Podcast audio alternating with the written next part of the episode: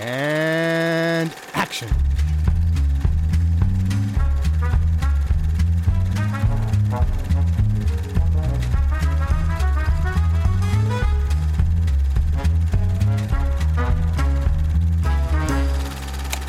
Hallöchen und herzlich willkommen zurück zu Episode 5 von Directed by, jetzt wollte ich Hayao Miyazaki sagen, aber das wäre ein sehr anderer Film geworden. Äh, directed by Lars von Trier und ich bin nicht allein, ich habe den Luke dabei Hallo. und den Max. Hi, hi. Hey, hey. Ich weiß gar nicht, warum keiner von euch den Witz gemacht hat. Es ist so logisch. Ich meine, äh, du, du bist der, der dem das auf, am meisten aufgefallen ist. Ja. Hey, hey. Hey, Äh, hey. weil die den ganzen Film über so reden. Ach so. Wir reden über Lars von Triers fünften Feature-Film The Idiots, Die Idioten oder Idiotane auf Dänisch im Original. Rausgekommen 1998. Es spielen mit, holy fuck, Bodil Jürgensen, Jens Albinus, Anne-Luise Hassing, I guess, und äh, viele andere Dänen. Und der Film handelt von einer Gruppe Leute, die in einem, äh, also einer Kommune quasi, die in einem Haus in Kopenhagen äh, sich versammelt haben, um ihren inneren Idioten zu finden und dadurch die gesellschaftlichen Normen aufzusprengen. Mhm. Also es sind ein Haufen Leute, die sich in der Öffentlichkeit wie geistig behinderte Menschen ausgeben, um so, ich meine, kostenlos an Essen zu kommen und sowas und Auch- sich Sachen auch zu erschnorren und äh, Und, und kostenlose Firmenführungen zu bekommen Yes. in irgendwelchen. Was war's denn? Eine, eine, was Äh, war's denn? äh, So eine äh, Stahlwolle-Produktion. irgendwas Wolle, irgendwas Ja, mit Stein, Stahlwolle- Steinwolle, Produktion. ich. Steinwolle, irgend- Stahlwolle, Steinwolle. Wolle, Gibt's Stahlwolle? Naja, Stahlwolle Stahlwolle auch, verwendet das man nicht, äh, um Häuser zu Nein, nein. isolieren. Stimmt, kann ja. man, kann man, ja. Aber das ist, Wäre nicht, sehr das ist nicht zielführend. Nein. schön. Du kannst aber auch mit Glaswolle polieren. Dauert halt länger. Ja. Yo, es ist der zweite Film in der Golden Heart Trilogie. Die, ich habe es in der letzten Episode angesprochen. Das ist die zweite Trilogie von Lars von Trier, in der äh, der, der durchgängige rote, F- rot, rote, rote, Rote Faden, Faden.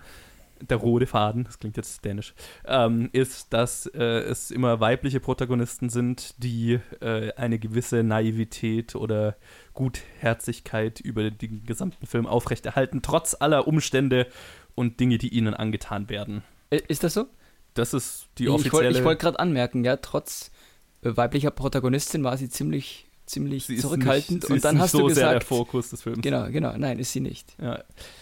Aber da können wir gleich drüber reden. Es ist auch der zweite Film, der jemals unter dem Dogma 95 Konstrukt oder der Dogma 95 Dogmatik gedreht wurde. Mhm.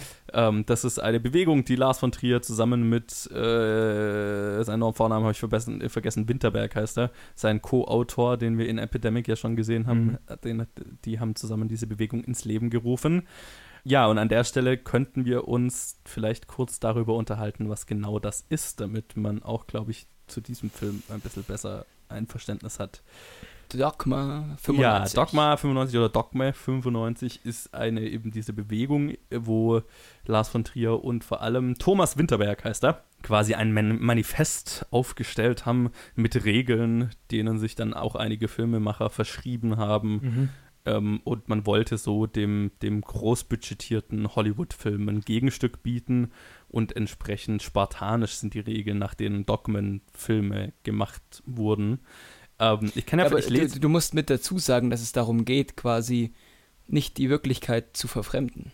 Ja, Sie genau. wollen die also Wirklichkeit so wirklich, abbilden. also ne, das ist Das so der, der einfach künstlerische. Hintergrund, dass man sagt, okay, wir wollen halt wirklich so real wie möglich wirken und sein. Aber auch schon wieder falsch gesagt, weil der künstlerische Hintergrund hierbei ist es ja möglichst nicht künstlerisch mitzuwirken.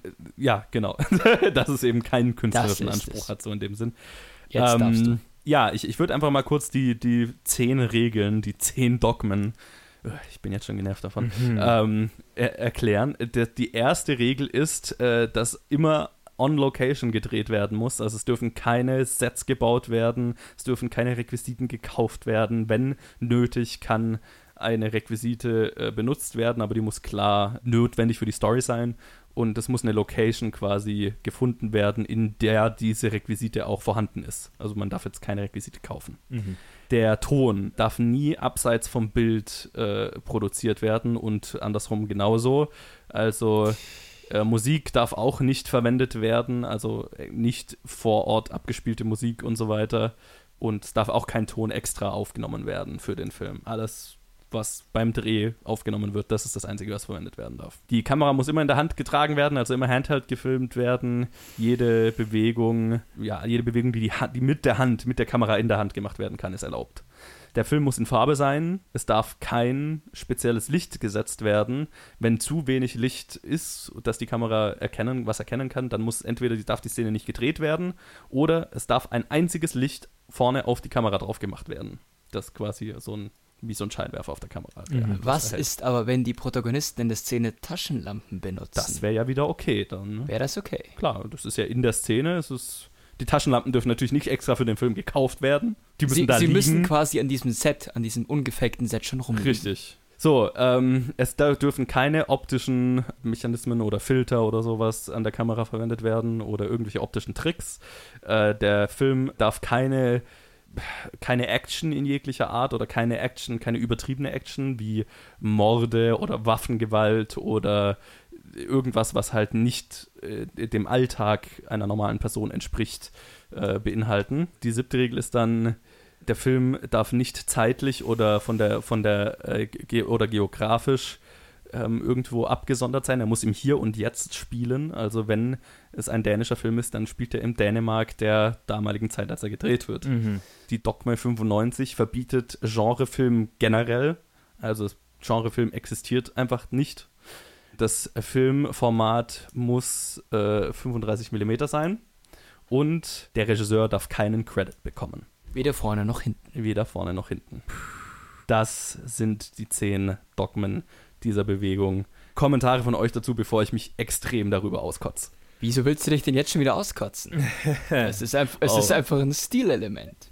Ja. Ja, es ist schön. Äh, weil andere Regisseure, andere Filmemacher entschließen sich halt, hey, ich habe Bock, einen Film so, so spartanisch wie möglich zu machen. Und äh, dann gibt es äh, unsere zwei Freunde hier, die ein Manifest draus schreiben und äh, um so richtig prätentiös äh, auf der Weltbühne verkünden zu können, wir sind besser als ihr, weil wir machen echte Kunst so real am Leben wie möglich. Nein, nein, sie machen keine das- Kunst. Ja, also wir machen, wir machen echten Film, wir machen, bilden echtes Leben ab.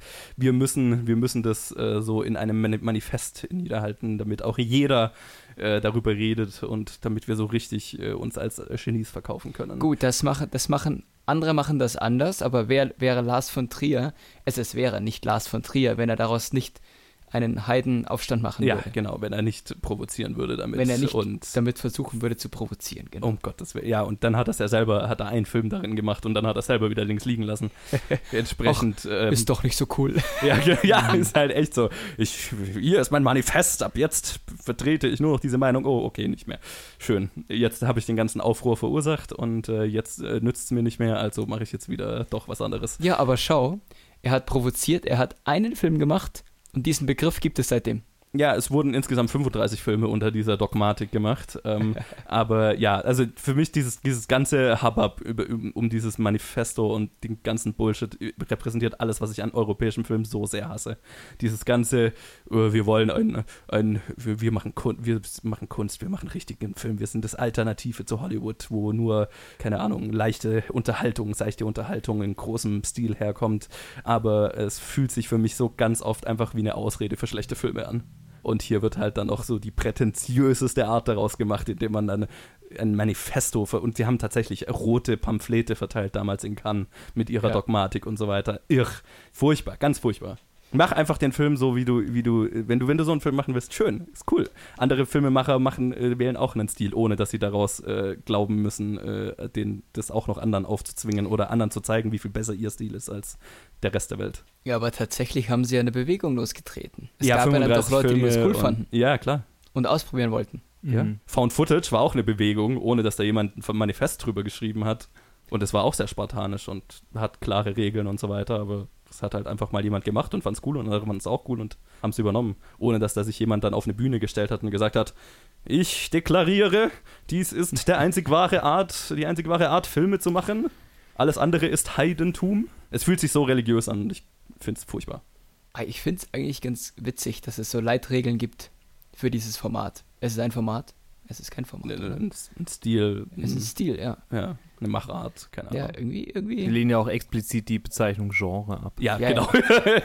Ich kann schon verstehen, dass dich darüber aufregst, Joe. Aber du, rede, du regst dich gerade über was auf, was Lars von Trier gemacht hat. Ich meine, Ja, und ich mache genau das, was er damit erreichen will. ja. Logisch.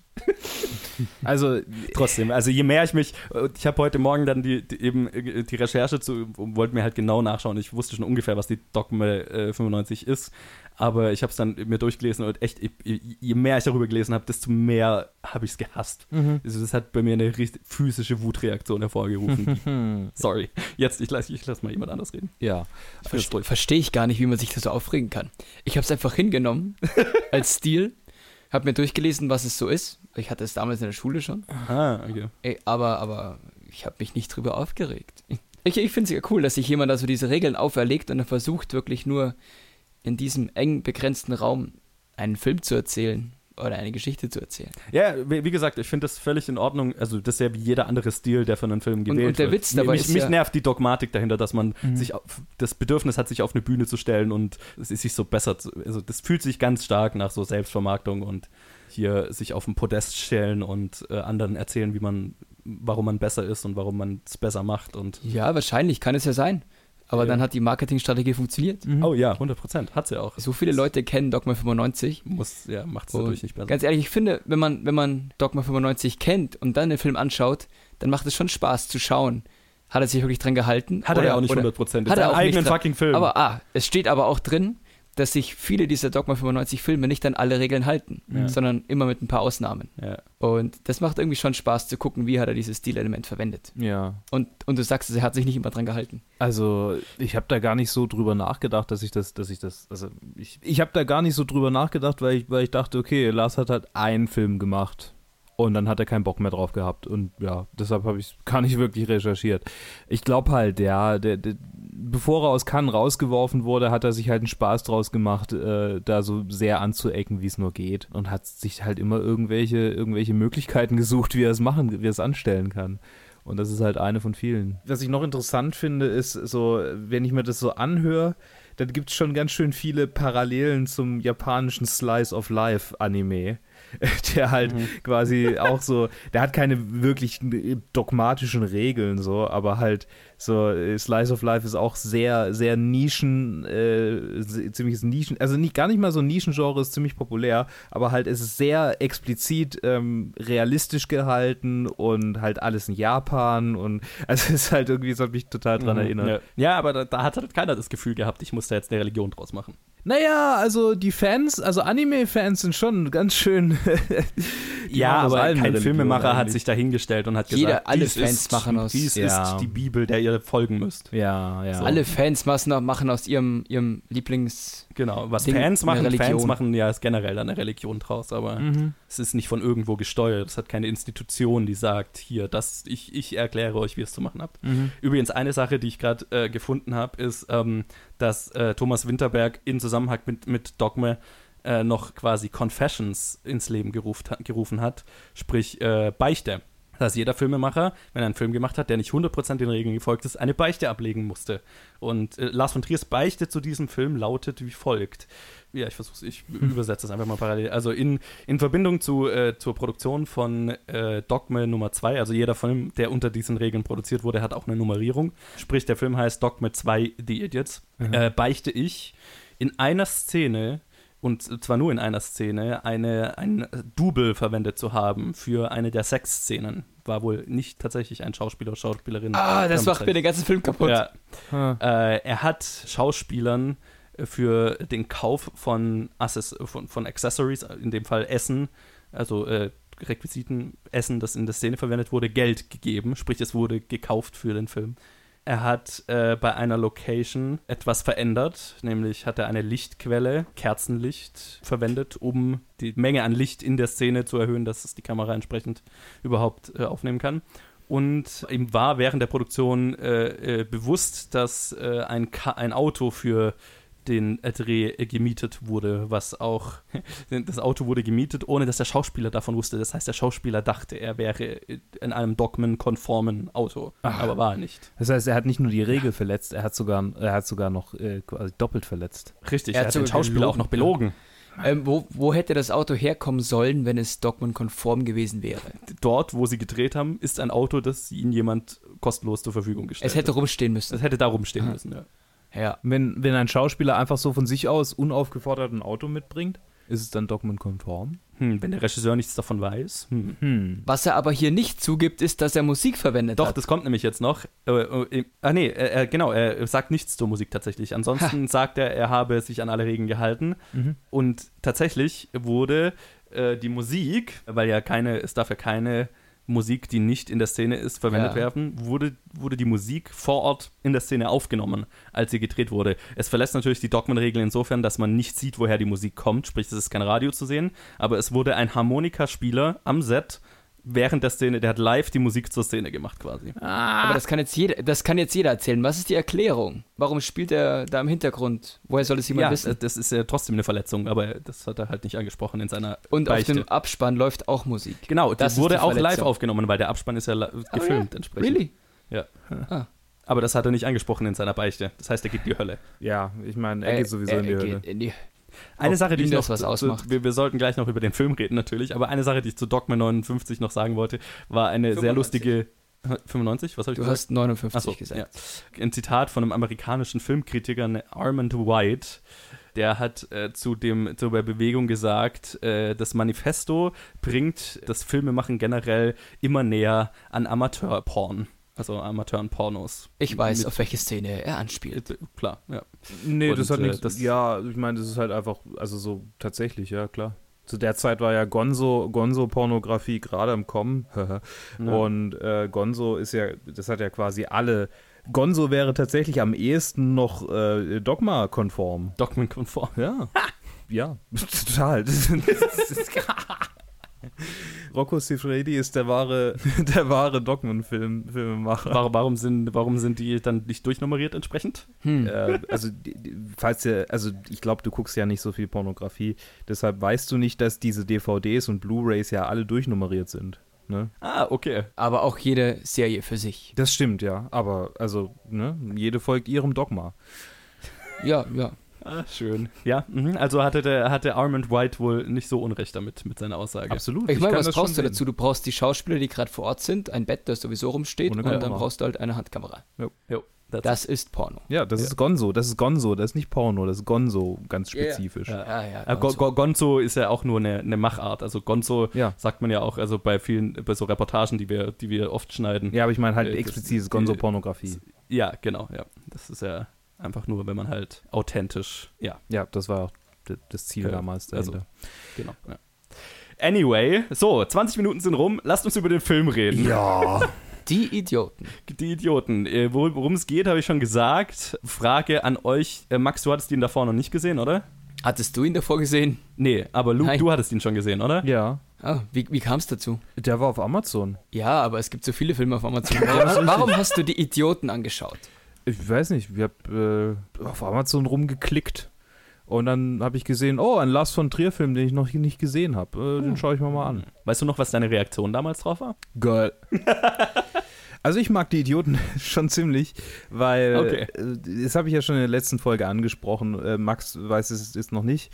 Ich äh, finde diese diese ähm, also ja, ich meine, es geht ja nicht um tatsächlich Behinderte, äh, aber aber diese diese Vorstellung quasi, dass dass Behinderte äh, auch äh, sexuelle Bedürfnisse haben, ist so was, was mir beim letzten Film ganz stark aufgefallen ist, äh, was da thematisiert wird und bei diesem halt irgendwie indirekt auch, aber es geht ja vor allem darum, dass die Leute, äh, die, diese Gruppe sich durch ihr behindert spielen quasi von den, von den Zwängen der Gesellschaft frei machen und äh, so, so, ja, so freiheitlich wie möglich leben, zumindest für eine kurze Mhm. Zeit.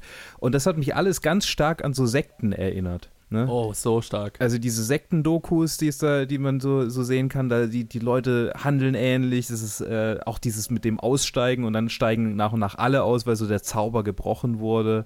Das, das also die Szene, wo der Vater von der einen kommt Mhm, und mhm. da hockt und die hocken da alle und sagen ihr, wie gut sie es hat und sie heult und sagt, wie gut sie es hier hat. Ja. Das war so ein Sektenmoment durch und durch. Der, der ganze Film hat Sektenmomente, weil es sind diese Leute abgekapselt, haben auch ihre eigenen Regeln, nach denen sie leben Ja. und im Grunde auch so ein bisschen Dogma, ihren man so will. Anführer, der alles so, so versucht zu managen. ja. Mhm. Es spielt sich alles nur in dieser Gruppe ab, keine, kein Kontakt zur Außenwelt, außer wenn man als Gruppe entsprechend auftritt. Mhm. Ja. Ich muss sagen, ich wusste eigentlich gar nicht, worauf ich mich einlasse.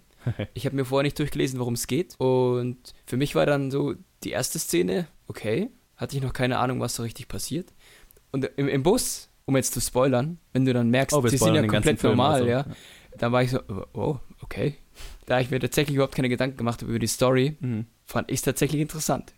Mhm. Damit hätte ich nicht gerechnet, mit dieser Wendung. Ja.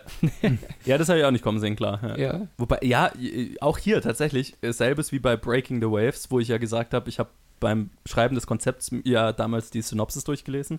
Auch hier hatte ich es dann schon wieder vergessen. ne? Das, das ist, glaube ich, übrigens ein weiteres Regelwerk äh, bei Dogma 95, eine weitere Regel, dass du nicht äh, dramaturgisch arbeiten darfst und nicht dramaturgisch vorhersehbar, habe ich gelesen. Also stand jetzt nicht in den, in den Szenen, in dem Original. St- stand nicht in diesen es Dogma ist, 95 Regeln, vielleicht stand es in den anderen Dogma 95 Regeln. Das würde ja dazu passen. Ja, ich meine, und mir ging es eben auch so, dass ich habe in dem Bus dann so äh, gedacht, ah, okay, jetzt spielen das nur, ah, okay, und dann habe ich mich wieder erinnert, ah, ja, das war die Synopsis und bla. Wie, wie hat dir denn der Film generell gefallen? Du weißt, wie ich zu Filmen stehe, äh, die ich zu Hause anschaue und dass mir schnell langweilig wird. Ähm, auch hier hatte ich nach der Hälfte der Zeit das Gefühl, so jetzt könnte ich aufstehen und was Mhm. anderes machen. Ich habe es nicht gemacht, weil ich ihn anschauen musste. Aber prinzipiell fand ich ihn eigentlich gut. Ich mag die Machart und, den, und diesen Stil, Ja, dieses, dieses naturalistische und auch, kann man auch puristisch sagen? ja voll, schon, klar. Mhm, klar. keine Musik, nichts Überflüssiges, einfach nur, man ist mit dabei und erlebt halt so gefühlt eine wahre Geschichte, weil es ja tatsächlich mit, mit Jump Cuts und ohne, ohne gespielte zusätzliche Dramaturgie auskommt. Mhm. Mhm. Du schaust halt zu, was passiert irgendwie. Ich meine, das ist super Ob- ja, reportagig halt, ne? Ja, es ist dokumentarisch gedreht Eine, eine Gonzo-Reportage Gibt, eigentlich. gibt zumindest vor, dokumentarisch zu sein. Ja, klar. Also in dem Sinne ja Mo Mo- Mockumentary. In dem, äh, Ja, es ist eine Mockumentary Ja. und ich liebe Mockumentaries. Ich, ich finde ihn gut und tatsächlich auch die Geschichte und teilweise die, den weiterführenden Gedanken dahinter. Mhm. den du ja nach und nach immer mehr mitkriegst. Ja, Ich hatte Spaß, in- insofern, dass man- das sagen kann. ähm, ich hatte tatsächlich Spaß. den weiterführenden Gedanken, da, da würde ich dann nachher auch ganz gerne Ja, das ist ein anderer. Also Punkt. es gibt einen, den ich, den ich raussehen konnte.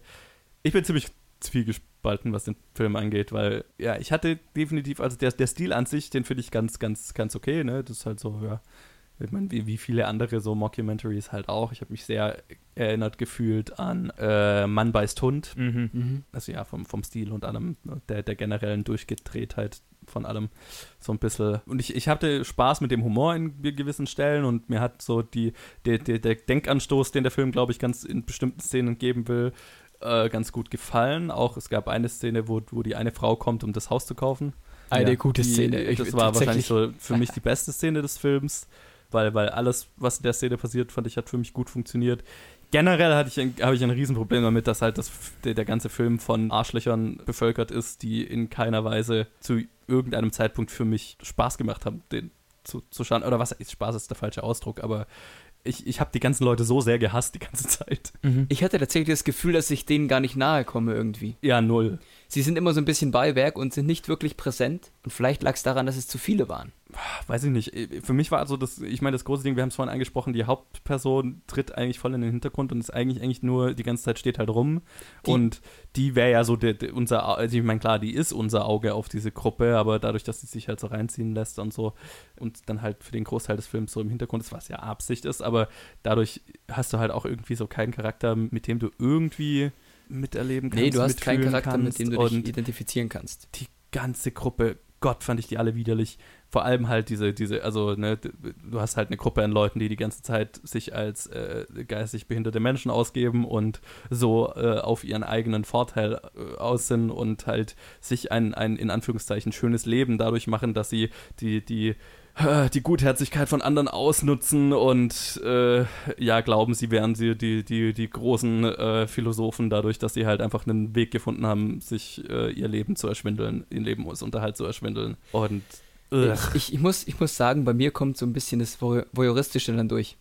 Wenn ich einfach da sitzen kann und da zuschaue. Es macht mir auf eine gewisse Weise Spaß. Also Spaß hat es mir gemacht, also ich sag mal, das, das, wie sagt man, das Gesellschaftsexperiment dahinter, so dieses, ja. wie gehen Leute mit behinderten Menschen um oder was, also vor allem halt, wie gesagt, die Szene, wo die Frau zum Hauskauf kommt. Dieses ganze Gedankenexperiment, Gesellschaftsexperiment, das fand ich ganz lustig. Und halt so, ne, aber das ist halt ein nettes YouTube-Video, so. Mhm. Aber sonst ist der Film halt bevölkert, ja, wie gesagt, von lauter unsympathischen Leuten, die glauben, sie haben ja, wie gesagt, das ist eine Sekte. Also du hast einen Sektenführer oder eine, eine Gruppe an Leuten, die glauben, sie haben die neue Wahrheit entdeckt, sie sind die neuen ja, ist es. Philosophen, ist es. aber es sind halt am Ende nur Leute, die halt die Gesellschaft ausnutzen und, mhm.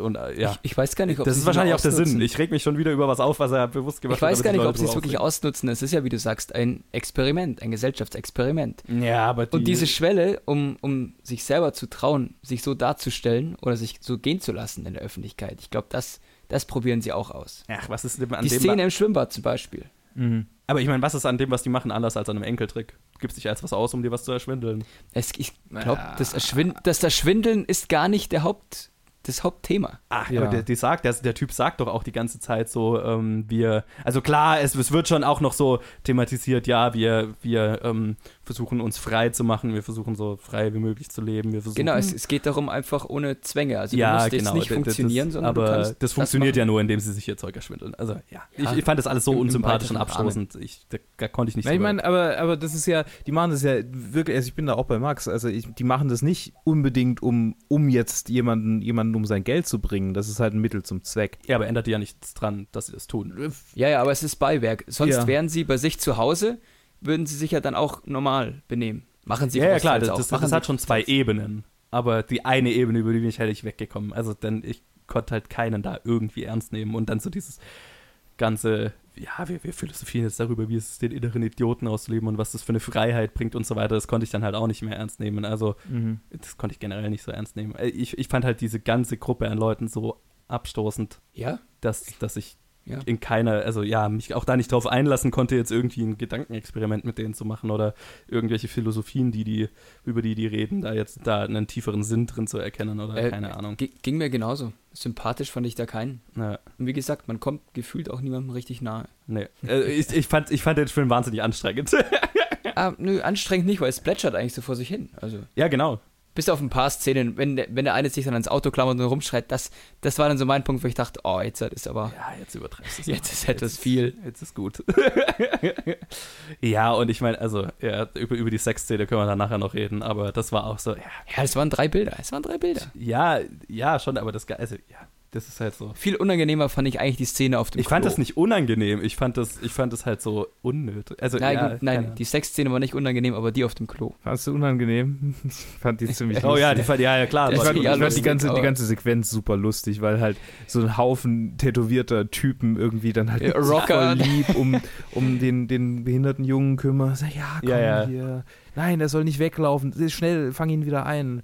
Ja, so, ja, ja, komm wieder rein, komm wieder rein. Das war nee, die, die Szenen haben für mich gut funktioniert tatsächlich. Also alles, wo sie, wo sie so ein bisschen mit der Außenwelt interagieren und halt, weil dann wird es halt so eine, da kommt halt die Kom Komödie durch, ne? Halt so, mhm. ja, so klassisches Comedy, die einen Charaktere wissen nicht, was der andere weiß und du hast, du, du kennst beide Seiten und, sie, und es ist so ein Verwechselspiel halt, wie eine klassische Screwball-Comedy. Sowas finde ich dann schon wieder witzig. Wie, wo die ha Frau das Haus kaufen will, wo, wo sie eben mit den Tätowierten interagieren oder auch das am Anfang im Restaurant, wo du es jetzt natürlich noch nicht weißt, mhm. aber im Nachhinein drüber nachgedacht, so, ne?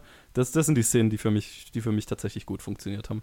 Richtig, also genau, wo ich richtig lachen musste, also wenn diese Gruppe auf die Gesellschaft trifft, zum Beispiel im, im Schwimmbad, mhm. als diese drei Typen angeblich die eine Freundin von dem Typen anmachen mhm. und er ihn, ihn dann hinterher humpelt, quasi mhm. so ein bisschen.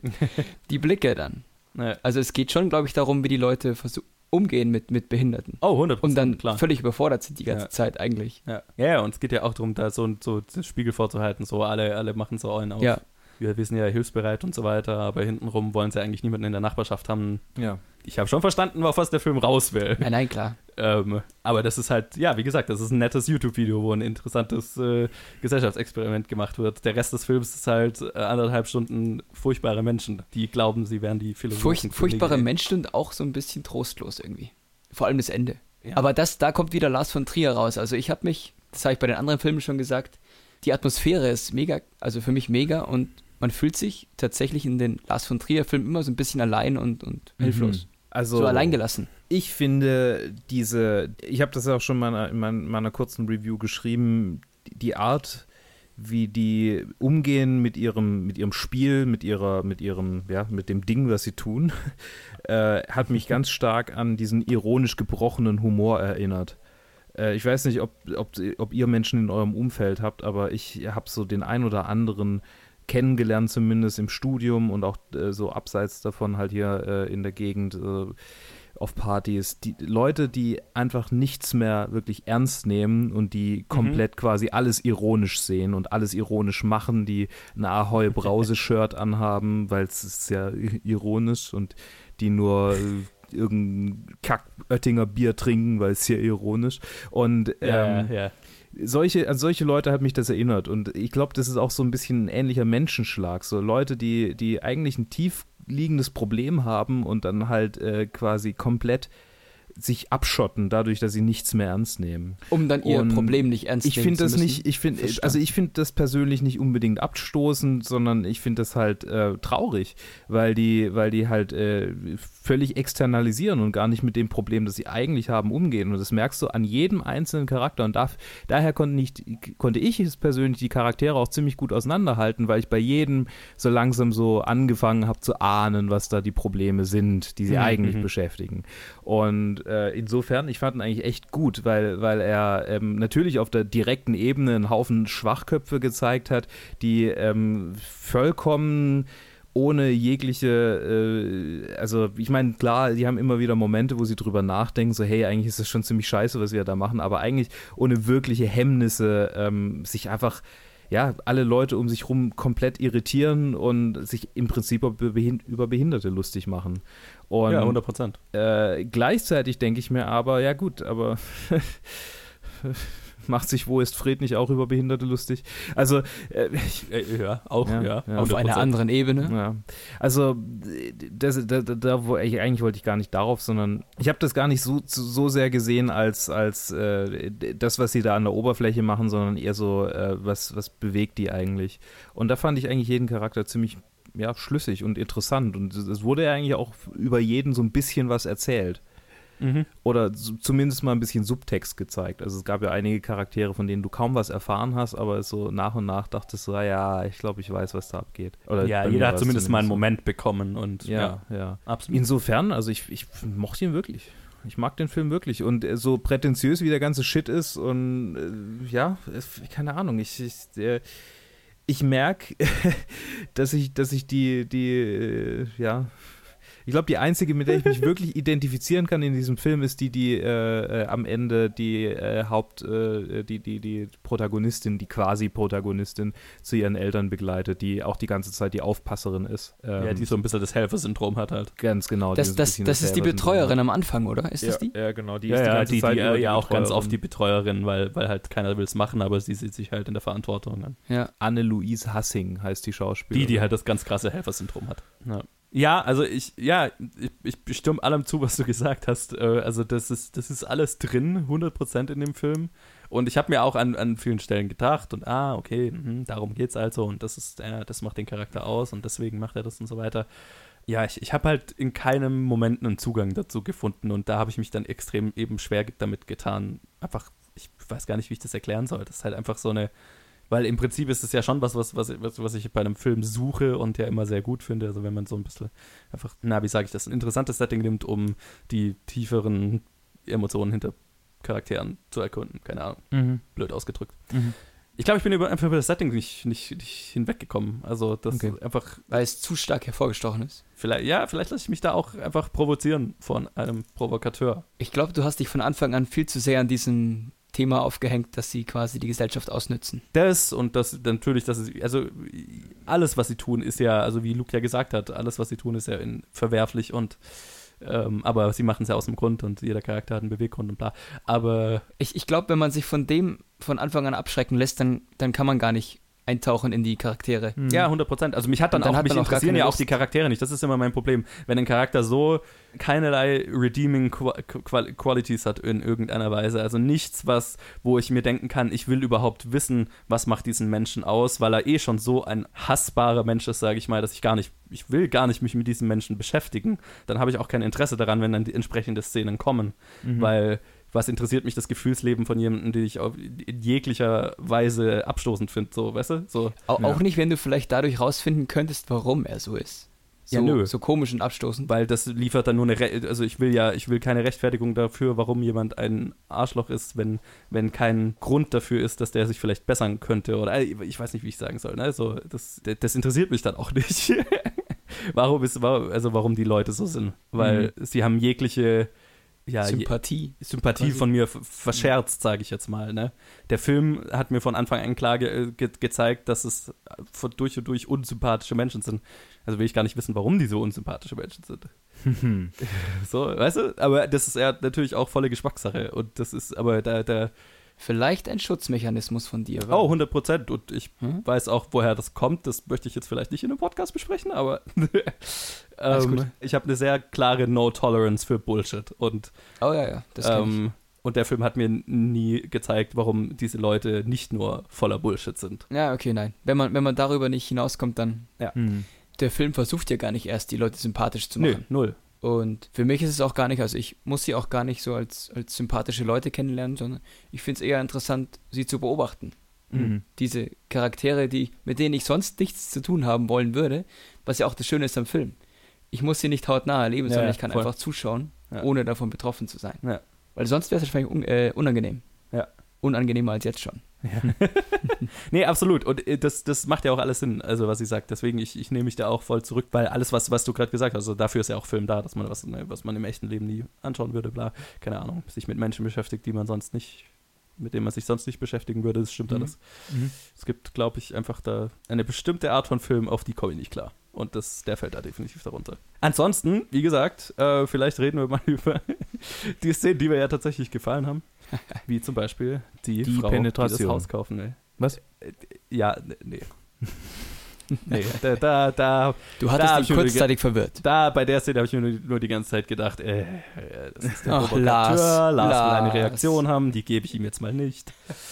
Weil es halt auch so ist, es hat keinen Grund da zu sein, also es rein. Doch, das ist doch die ultimative Befreiung von allen gesellschaftlichen Normen. Jetzt haben Ja. sie plötzlich, Passt doch zum die, Thema. die Art der Inszenierung ja, ist, ist reine Provokation, reine Provokation. nein, sure. der Film be befreit sich einfach von allen Zwängen und macht das, was er jetzt gerade machen möchte. Und wird trotzdem unter einem strikten Dogma gedreht, das sehr zwanghaft ist. ah, you got me. Vielleicht äh, ist das genau die äh, innerliche, die, dieser innerliche Widerspruch, der halt von jemandem kommt, der sich gleichzeitig total liebt und hasst. Uh. Vielleicht ist dieser Film genau deswegen in diesem Dogma 95-Stil. Just connecting the dots. Met Meta, das ist noch mehr Meta, Ja, als du eigentlich ja, wusstest. Und wir sind wieder bei der Psychoanalyse von Lars von Trier selbst, zu Ja. der wir immer wieder zurückkommen werden. Ja, natürlich. Äh, Seine Filme sind ja im Prinzip einfach eine Psychoanalyse, eine visualisierte. Aber du wolltest Ja. was anderes sagen, Joe. Welche Szene hat dir denn gefallen? Ja, äh, die Szenen, wo äh, die Leute mit der Außenwelt interagieren und diese ganze generelle Awkwardness und Mhm. da ist ja auch eine, eine, eine Message drin oder was, ein, ein gesellschaftlicher Inhalt, den ich interessant fand, ähm, wie die Frau, die das Haus kaufen will und Mhm. dann, äh, und also weil da, da, das funktioniert auch von der Comedy her, finde ich, wieder total gut. Einfach so ein klassischer Comedy-Aufbau, du hast laute Charaktere und äh, wir wissen, was jeder dieser Charaktere will und denkt, aber die wissen das alle nicht gegenseitig. Und das heißt, ähm, wir haben einfach ein, ein schönes Hin und Her, wie der Typ, der das Haus ja gar nicht äh, verkauft haben will, aber offiziell natürlich am Hausverkauf interessiert ist und sie will das Haus kaufen, aber er erzählt von dem Behindertenheim, das direkt nebenan ist und die ganze Szene auch, wo die dann reingebeten werden, um die Leute kennenzulernen und das ist, ja, das war wunderschön awkward und äh, damit hatte ich tatsächlich Spaß. Aber damit spielen alle Szenen, auch die Anfangsszene im Restaurant so ein Ja. bisschen, da fängt es schon leicht an. ja, auch Dann die bei der- dieser, in der bei dieser Firmenführung, wie heißt es denn? Genau. Äh, nicht, also ja, die Fabrikführung. Fa Fabrik, genau, Fabrikführung. Der Hauskauf zum Beispiel, das ist eine Steigerung dann nochmal. Oder auch im Schwimmbad. Ja, das sind alles so Szenen, wo dir quasi der Spiegel vorgehalten wird und du, wie würdest du reagieren? Würdest Genau. du also alles, was so ein bisschen dieses Gesellschaftsexperiment äh, darstellt. Wie gesagt, das wären an sich ganz lustige YouTube-Videos so, ne? Wie, Ich, ah, ich, ich sehe es gar nicht als YouTube. kennt, kennt ihr diese Gesellschaftsexperiment-YouTube-Videos? ja, ja. Natürlich. Wie, wo jemand äh, einen Bettler auf der Straße spielt und dann kommt ein anderer und klaut ihm sein Geld und dann schaut man, wie reagieren die Leute und so. Ja. O- Oder diese Experimente, wo, wo ein Bettler quasi rumliegt oder ein Typ im Anzug und die Leute gehen halt zu dem Typen im Anzug. Ja, sowas. Auf der Also, Straße meine ich also. Genau. Ja. Ganz schlimm. Die, die Prankster haben das ja schon vor ewigen Zeiten gekapert, dieses Format. Ja, ja. Und Das ganz ist auch nicht mehr. Also, bescheuerten Kack damit gemacht und seither kann ich das auch nicht mehr ernst nehmen. nee, Das ich auch nicht. We're social experimenters, ja, ja, ihr seid voll Ah, Social Idioten. Experiment, das ist das Unwort, ja. Das, das, was mich daran stört, ist, dass die, sich diese Leute, die das machen, als so furchtbare Gutmenschen dann immer Ja, darstellen. Ja. Das nervt mich mal Das anschauen. ist so eine unfassbare Selbstdarstellung inzwischen. und da, das macht mich dann wütend. Ja. Wahrscheinlich das, was dich an dem Film hier wütend Ja, macht. genau. Ich, ich, ich Ja, versuche gerade schon ja. die Wut zurückzuhalten, weil, ach, nee, Ja. nee, können wir über was anderes. Ganz, ganz furchtbar. Aber das sind die Teile in diesem Film, die, die, die, die mir tatsächlich gefallen haben.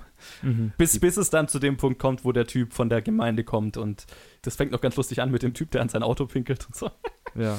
Da musste ich lachen. Aber äh, da, wie gesagt, den, den Ausraster da am Ende, da habe ich mir dann auch gedacht, okay, äh, I'm out. I'm out. Das ist jetzt, jetzt. ja, ist die Frage, wie weit ist das Lars oder wie weit ist das der Charakter? Ne? Also, Ja, ich, da hat es tatsächlich eine Schwelle überschritten, da konnte ich nicht mehr verstehen, wa wa warum das der Charakter, also wo der Charakter, das, das hat sich für mich dann nicht mehr Mhm. schlüssig dem, für den Charakter angefühlt irgendwann. Ja, muss man sich schon die Frage stellen. Also, inwieweit ist es eine Darstellung seiner, seiner, seiner äh, eigenen äh, Bedürfnisse und Triebe? Ich glaube einfach, dass der Charakter in dem Moment alle, alle Hemmungen fallen gelassen hat und sich einfach hat gehen lassen. Ne? In, dieser, in diesem Natürlich. Moment dann. Natürlich, Ja. aber inwieweit ist das Lars, ist die Frage. ne? Ja, Ja. ja, genau, genau. Also ist, ist es Lars, der gerade die Gesellschaft anbrüllt. Ja, Hollywood anbrüllt.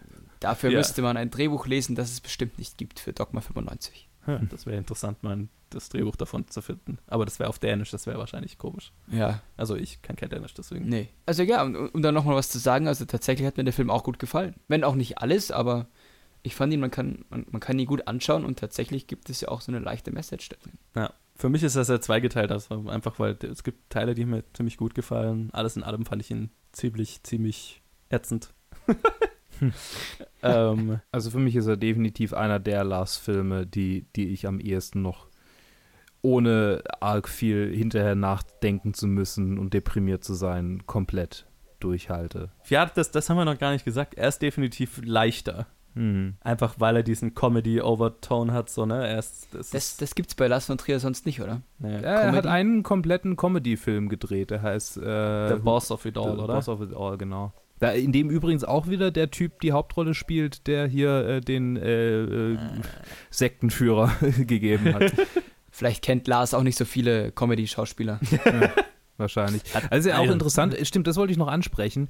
Äh, die, äh, die Schauspieler, die in die Idiots mitgespielt haben, ich habe da mal mich ein bisschen durchgeklickt, die haben davor großteilig alle noch nicht so viel bis gar nichts gemacht und hinterher waren sie dann ganz schön erfolgreich im dänischen Kino. Ach was, okay. Ja, also so bis auf ein paar Ausnahmen, so gerade Trine Michelsen, die quasi die ganze Zeit über nackt war, die war vorher auch schon in Filmen, in denen sie die ganze Zeit über nackt war und danach, nach die Idiots nur noch in einem Film und dann war sie weg vom Fenster, aber Mhm. also so manche von denen haben ja wirklich so eine richtig große Filmografie und waren dann im dänischen Fernsehen häufig zu sehen, in Serien, aber auch in Filmen. Krass. Ich finde schon auch Mockumentary und dieser Documentary- Documentary-Stil gibt den Schauspielern so eine große Spielfläche einfach und da können sie dann, gerade weil du nicht, weil du keine Musik und, und keine Effekte hast, musst du halt beim Schauspiel wirklich auf die Kacke hauen. Ja, interessant wäre zu wissen, wie viel Improvisation hier in dem Film ist. Ja. Ja, das wäre Das äh, würde das mich interessieren. Und interessant. was mich ganz gewaltig interessieren würde, ist, ähm, wie viel von dem, ich sag jetzt mal in Anführungszeichen, äh, Fehlern Absicht und geplant sind, wie zum Beispiel, dass man ja mal, was mich auch so ja, rausgerissen hat, aber es gehört ja zum Stil, dass man dann am, am Bildrand so noch die, die, den Rand vom, von der Optik sieht und so weiter oder ein Mikro im Bild hat oder äh, solche Sachen die ja, ka- kann ja sein, dass es einfach passiert ist und man hat es drin gelassen oder dass es halt absichtlich geplant ist, um diesen, um diesen Mhm. Look, um dieses Feeling rüberzubringen. Weil sonst gibt es fast keinen Grund, das dann, ja, keine Ahnung. Oder wenn halt die Szenen super improvisiert sind und man kann es gar nicht wiederholen und dann wird es halt in Kauf genommen und so. Ich, äh, das würde mich interessieren, wie viel Planung darin steckt, wie viel kreative Entscheidung es scheiße zu machen es gibt so. Oder es, es, es technisch unperfekt zu machen, ne? So. Hm. Ja. Kann man jetzt, glaube ich, auch gar nicht sagen. Vom Film her. Nee. Weiß ich nicht. Ja, ich, ich würde es auch beides zutrauen, ne? Ich, ich würde Lars von Trier, also ich tendiere fast dazu, dass zu, eher zu denken, dass es alles geplant ist, so, ne? Ich, ich denke schon auch, dass es geplant ist. Ja. Weil es gab so einen Shot, wo mal, wo mal der ganze der, der, der Tonmann komplett im Bild landet und da habe ich mir gedacht, ah, das ist, das ist zu viel, um Zufall zu sein. So. Ja, ich meine, schau mal. Als Kameramann wirst du jetzt nicht so drehen, dass du die ganze Zeit irgendwie eine Angel drin hast oder deinen Tonmann oder sowas. Mhm.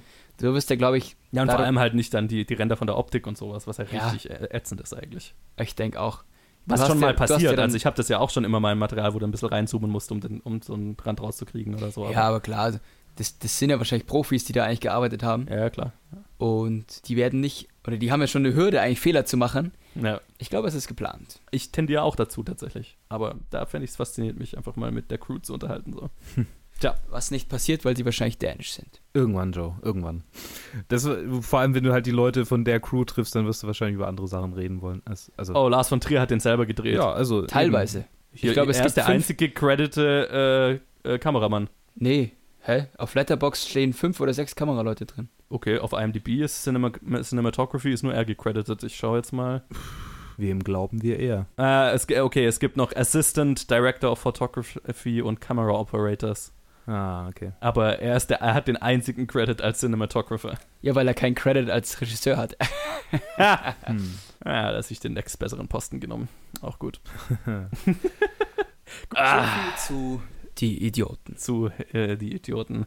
Lasst uns wissen, wie ihr den Film findet. Das würde mich echt interessieren. Ähm, Mhm. wie, wie, wie findet ihr den Film? Wie kommt ihr mit dem Film klar? Wie, wie findet ihr die Dogma 95 Bewegung? Das würde mich sehr interessieren. Weil, äh, ja. Ich kann, mir sehr ich kann mir vorstellen, dass es auch Leuten gefällt. Also, dass sie es cool finden und künstlerisch anspruchsvoll und so. Ich, ich finde es wahnsinnig furchtbar. Ähm, aber äh, lasst uns drüber reden. Würde mich interessieren. Facebook, Twitter, Instagram oder planetfilmgeek at gmail.com. Lasst uns da, wo ihr uns hört, meine Bewertung, ein Review da. Und dann danke Max, danke Luke, dass ihr dabei wart. Bitte Hey, schön. hey. Hey, hey. Und wir hören uns nächstes Mal in der nächsten Episode. Episode, was ist das dann? Sechs, ne? Äh, die Pode. Dancer in the Dark. Dancer in the Dark. Yay. Bis dann. Ciao, ciao. Tschüss. Hey, hey. Bye.